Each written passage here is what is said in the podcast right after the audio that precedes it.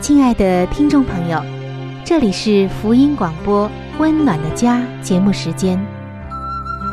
家是沙漠里的绿洲，是生活中的避风港。家是人生的驿站，家也是每个家庭成员的心理诊所。听众朋友，您拥有一个温暖的家吗？放眼当今的家庭。充满着各样的困惑、失落和矛盾。青少年的吸毒和不道德的行为，让人觉得十分的惊奇。离婚和家庭暴力的行为也已经十分的普遍。单亲家庭的数量也在与日俱增。这种种的问题，不禁使人在怀疑：家庭生活是否还能够继续下去呢？对每个人来说，家庭仍然可以是个安乐窝吗？温暖的家，与您携手探寻幸福家庭的泉源。温暖的家，带您进入关怀与爱的时间。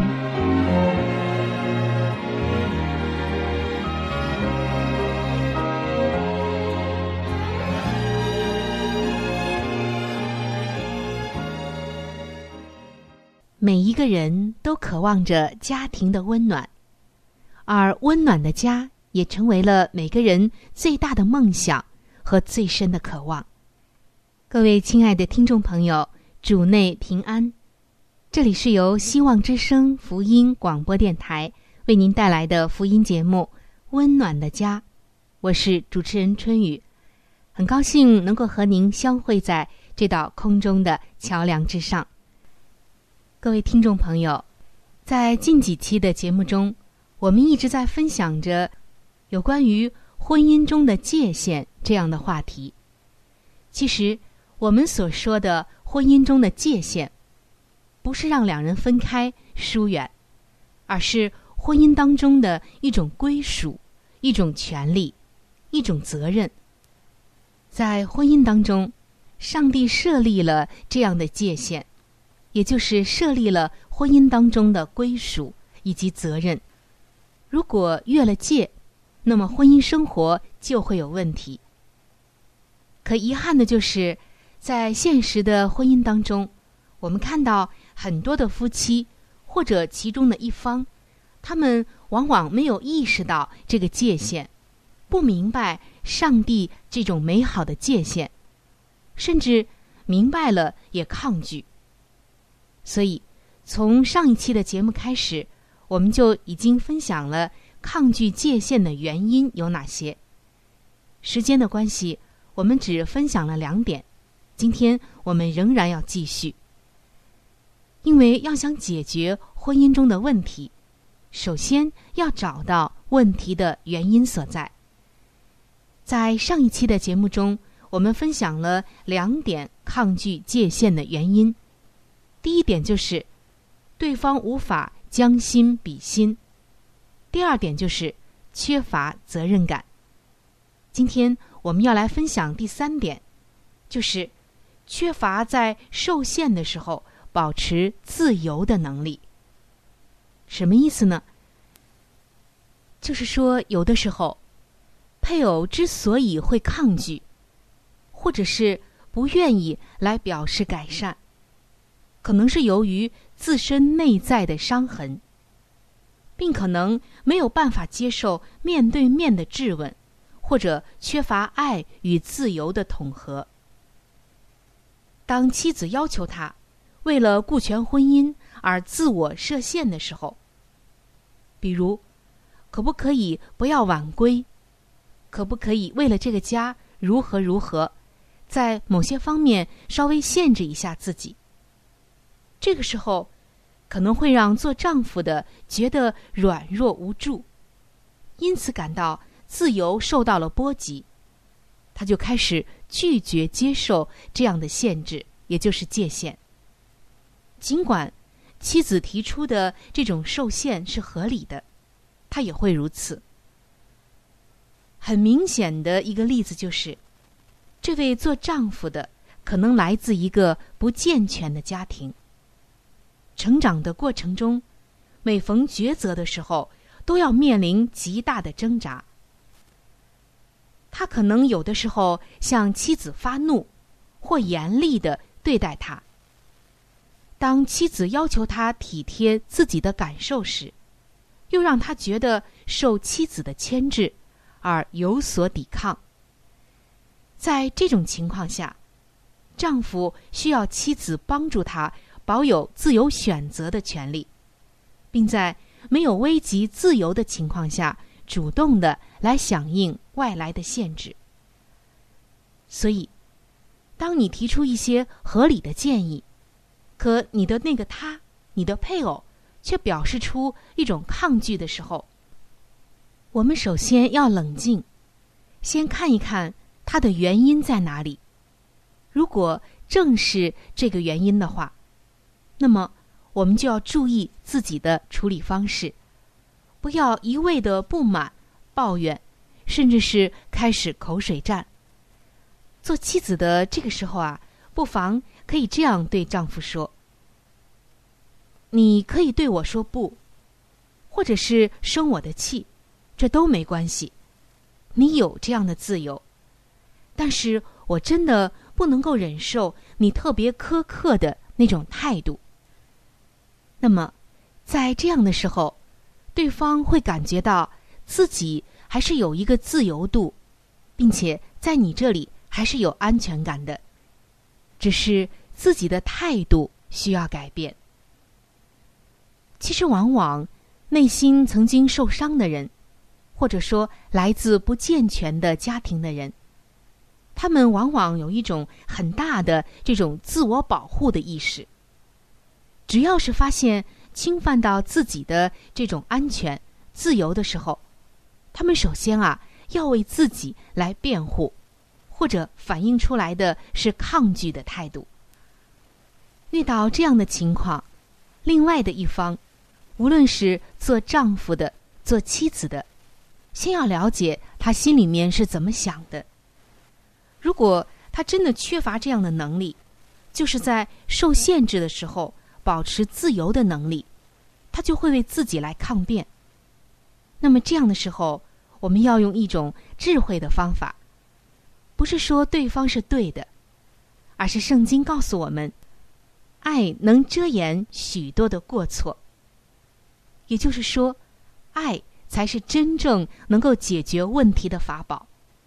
一味的指责、抱怨、争吵，甚至大打出手，只能让问题恶化。上帝用的方法不是暴力，而是爱的感化。每一个人都有不健全的地方，都有自己有缺失的地方和软弱的地方。如果当这个地方暴露出来了，配偶只知道攻击自己，那么他只会更加的保护自己，更加的抗拒你。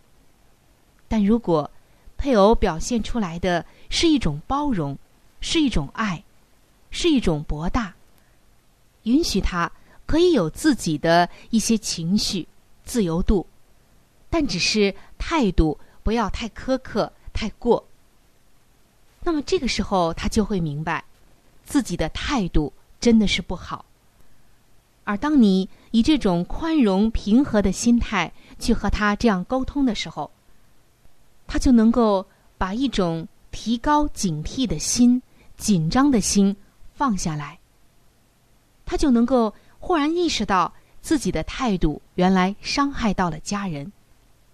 这就像在前面的节目中。我们曾经说到的那一对夫妇，丈夫总是每一天很早就回家，可是往往啊，他回家的时候呢，妻子都不在家。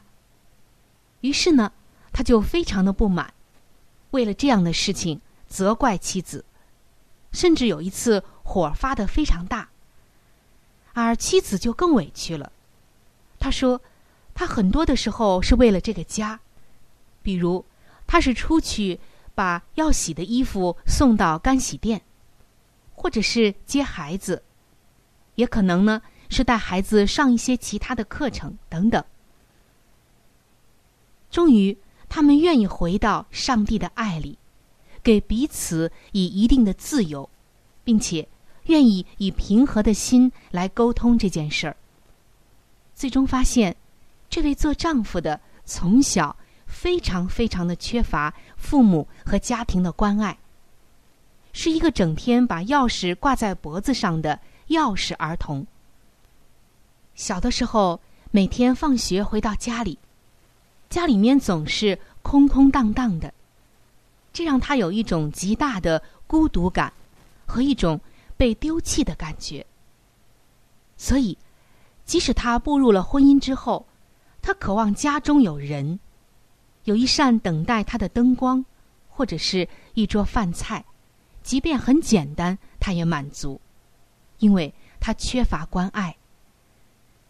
妻子明白了他的原因之后，也改变了自己的时间表。最终呢，这一对夫妻有了更深的连接。所以，还是那句话，我们要回到上帝属灵的原则里，用爱来解决问题，而不是以怒气只顾发泄自己的私愤，甚至以报复来求痛快。一定记得。上帝说的“爱能遮掩许多的过错”，我们就能够在很多的问题中迎刃而解。有人说，人似乎是一种很奇怪的动物。当你越是抱怨、责罚、对抗他的时候，他会像弹簧一样蹦得更高。但是，当你以爱心、宽容来相待的时候，他又马上软化下来，反而愿意接近你。其实啊，不是人奇怪，而是人人都渴望爱，即使是在自己有缺失的那个地方。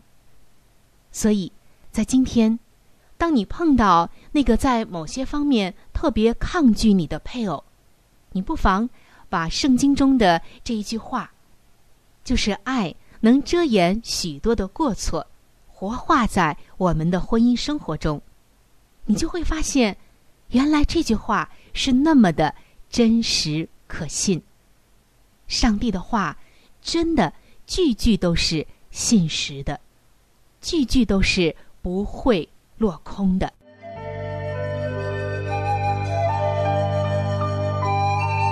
好书分享时间。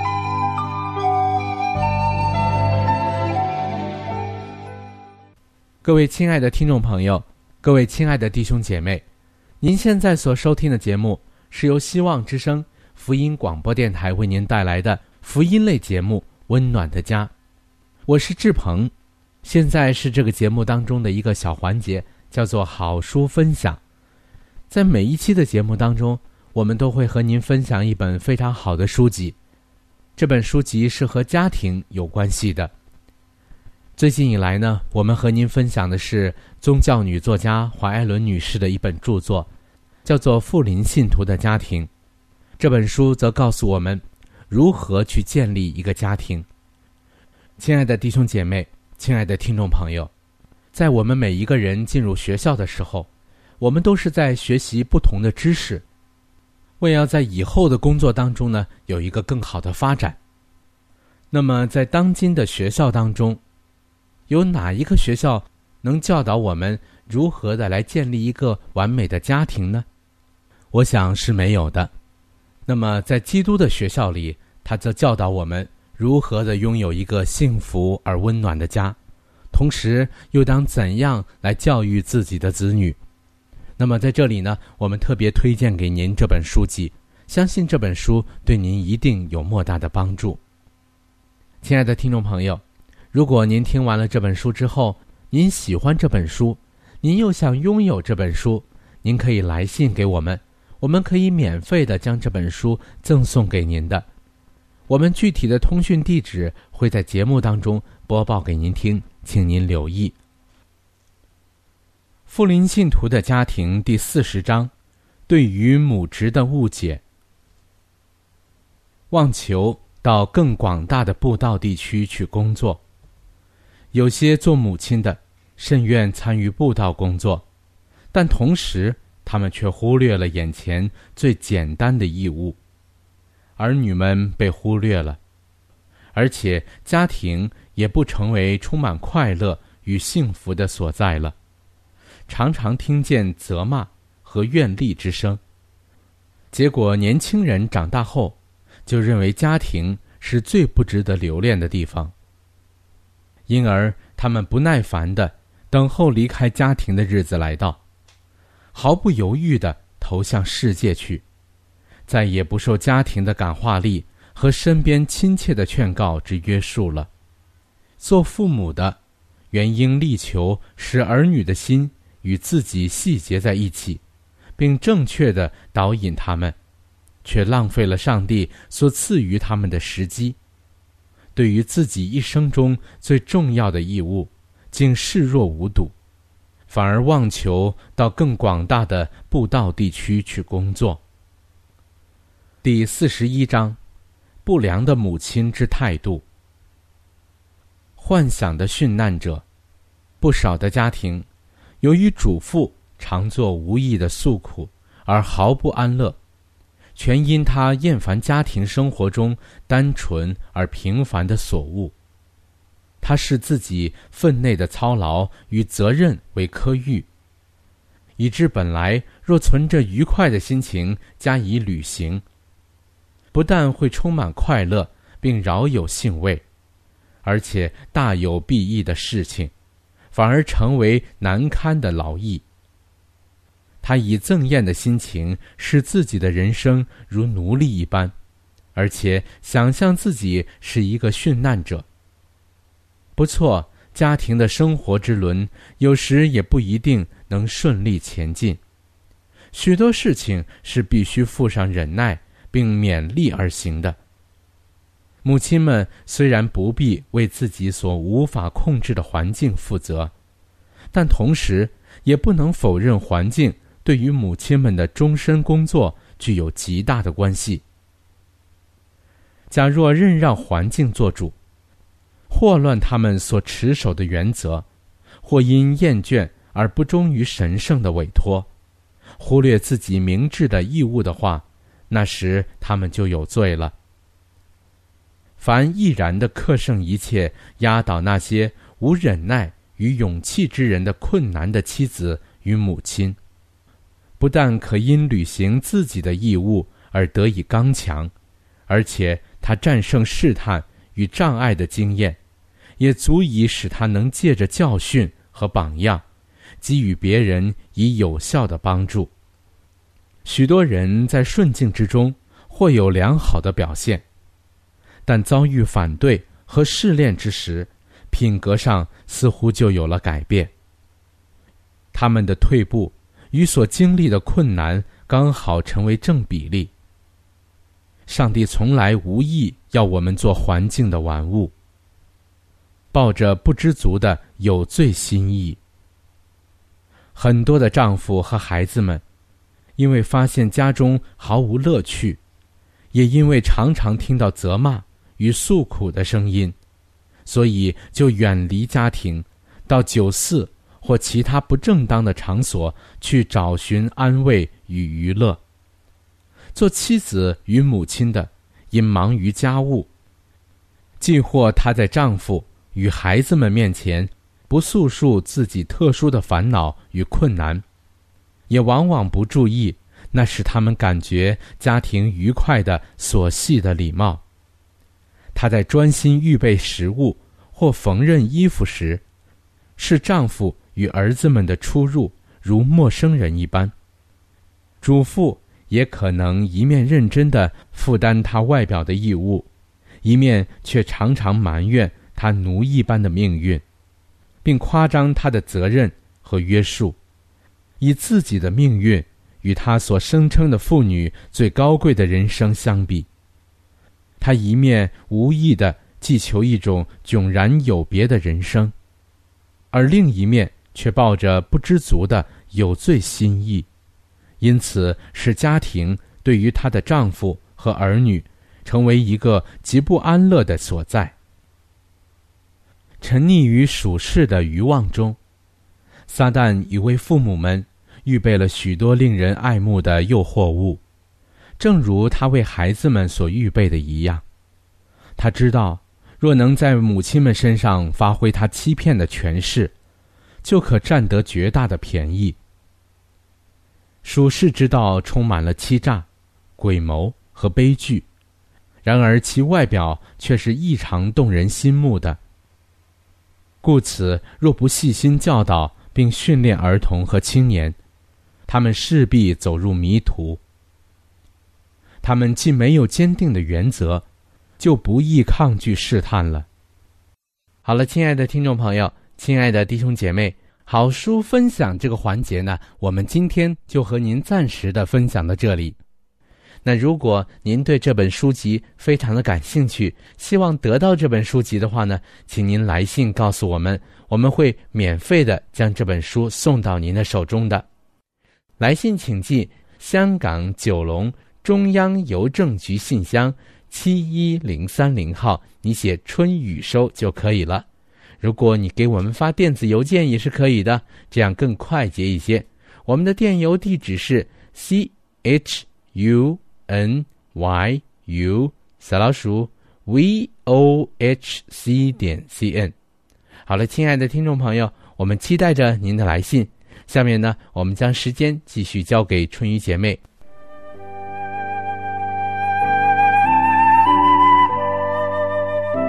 贴心小管家，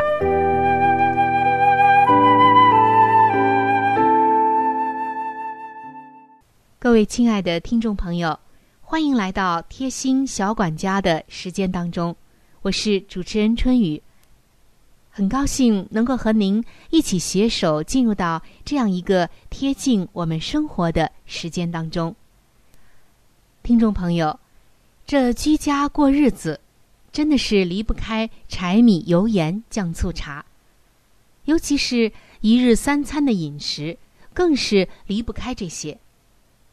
我看到很多的家庭主妇在烹饪的时候，把食用油放在离灶台很近的地方。今天啊，要提醒大家，食用油一定要远离灶台。我们看到很多的人。为了烹调的时候拿取方便，常常会将食用油放在伸手可及的炉灶旁。但是这种摆放方式容易造成食用油的变质，因为这炉灶旁的温度通常都是很高的。我们在炒菜做饭的时候，可以说这火力劲儿啊，都是集中在灶台上的。那么，如果食用油离灶台的这个火源或者说是热源很近的话，想想看，温度这么高，高温之下，油脂的氧化反应就会加快，容易产生酸败的现象，降低营养价值，同时还会产生对人体有害的醛、酮类等等的物质，所以。今天要提醒大家，食用油一定要远离灶台。当您用完之后，赶快把油壶或者是油瓶放在离灶台远一些的地方，这样就能够保持您的油啊不容易氧化，不容易过早的使质量不好了。听众朋友，其实生活。就是由这些点点滴滴的小事情组成的，而我们也需要在生活中呢，慢慢的来积累这些点点滴滴的智慧以及生活当中的方法。所以说，生活它就是一门很好的学问，值得我们用一生的时间来研究它，同时也来享受它。您说对吗？好，今天的贴心小管家。就和您分享到这儿。